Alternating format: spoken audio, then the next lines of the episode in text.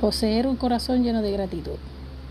Entonces cantó Moisés y los hijos de Israel este cántico a Jehová y dijeron, Cantaré yo a Jehová porque se ha magnificado grandemente y ha, hecho en el, y ha, echado en el mar al caballo y al jinete. Jehová es mi fortaleza y mi cántico y ha sido mi salvación.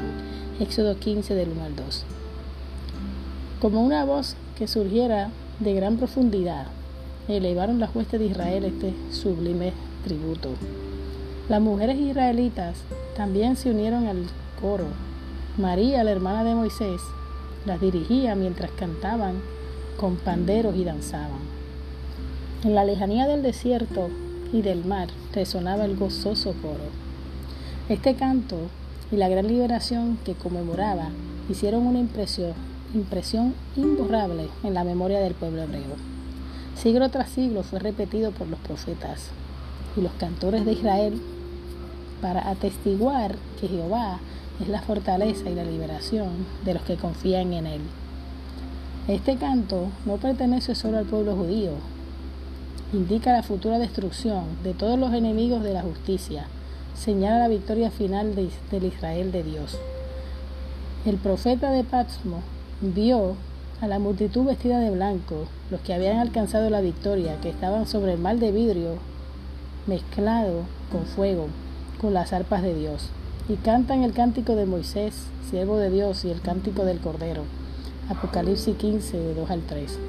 Tal fue el espíritu que saturaba el canto de liberación de Israel, y es el espíritu que debe morar en el corazón de los que aman y temen a Dios. Al libertar nuestra alma de la esclavitud del pecado, Dios ha obrado para nosotros una salvación todavía mayor que la de los hebreos ante el mar rojo. Como la hueste hebrea, nosotros debemos alabar al Señor con nuestro corazón, nuestra alma y nuestra voz, por sus maravillas para con los hijos de los hombres. Salmo 107, 8. Los que meditan en las grandes misericordias de Dios y no olvidan sus dones menores, se llenan de felicidad y cantan en su corazón al Señor. Las bendiciones diarias que recibimos de la mano de Dios y sobre todo la muerte de Cristo para poner la felicidad y el cielo a nuestro alcance debieran ser objeto de constante gratitud.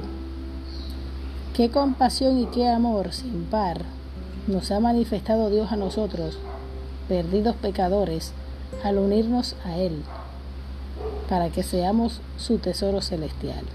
Historia de la Patriarca y Profeta, 293-294. Matinal, ser semejante a Jesús, de Elena G. de White.